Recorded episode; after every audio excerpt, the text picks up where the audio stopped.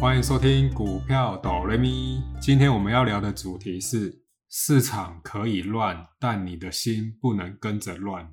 这两个礼拜，台股拉回了将近五百多点，道琼、费半、纳斯达克拉回的幅度也不少。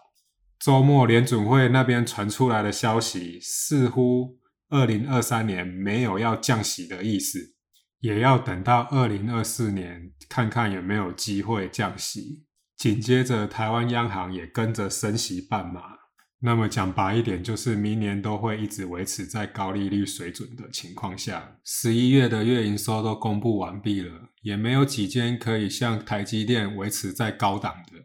讲白来说，就是放远过去都是坏消息居多。唯一值得一提的好消息，就是存美金跟存台币的投资朋友，他们的存款利息会比较多一点。但我相信，环境越乱，你的心就要更坚定。更不要因为这些负面报道就自己吓自己。原本拟定好的投资计划，就是要照着跟着走。如果真的担心到影响到生活，那么部位就要适度的去调整。但也不要因为数据很悲观，大家都讲得很恐怖，你的心也跟着乱了，就随便的做出决定。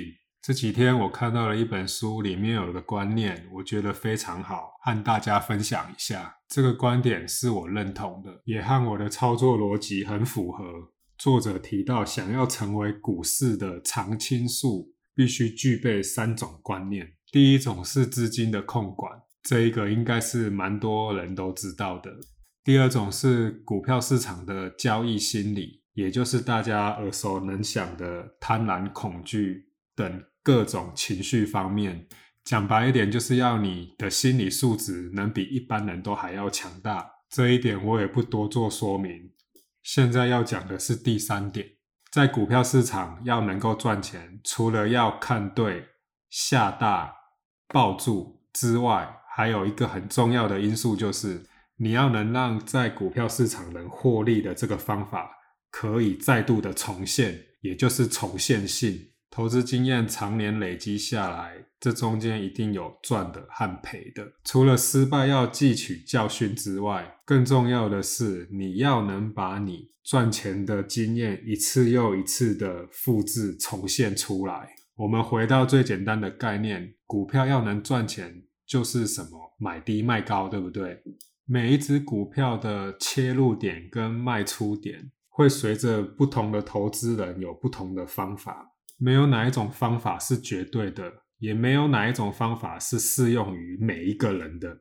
你说存股，也没有任何一个专家敢跟你保证存股就是一定要存高股息，他也不敢说你如果存了高股息，最后还赔钱就算他的。你就是要努力的想办法，把你赚钱的经验给成功的再复制一次又一次。所以买低卖高这四个字，简直就是整个金融交易游戏规则里面最精华的这四个字。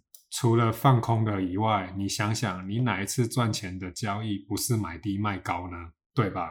也许有些人会觉得我在说废话，但仔细去想想，第三点的重现性，其实就是呼应着前面的两点。没有很好的风控能力和过人的心理素质。哪来的重现性呢？对不对？哪一次的危机不是买点？当然，这边不是叫你看到危机就给它 all in 下去，真的不是这样哦。有些人搞不好 all in 下去，如果倒了，人家后面还有很强大的资源在 push 他，在 support 他，又或者他就是永远的单身，倒了还可以再重新来过，那都没有差。但我相信这些人都是少数。要经历过破产又还可以再重新爬起来的人，真的是少之又少。拜托，不要吃饱太闲，觉得自己可以办到。怎么买低，怎么卖高，每个人的期望值都不同，所以没有一定的答案。有些人零零五六的长期平均成本都快要接近三十块，他还是很开心的在过日子，一样定期定额的在买，照着他的节奏。因为每个人的口袋深度都不一样，赚钱能力也不一样，家庭背景也不一样，所以投资股票不要去和别人比，和自己比就好，照着自己拟定的计划去做，也不要因为现在市场氛围非常的不好，就害怕就恐惧。如同在工作职场上，通常我在带新人的时候，我只要觉得他今天做的比昨天还要好，在我眼里，我就是认为他有努力。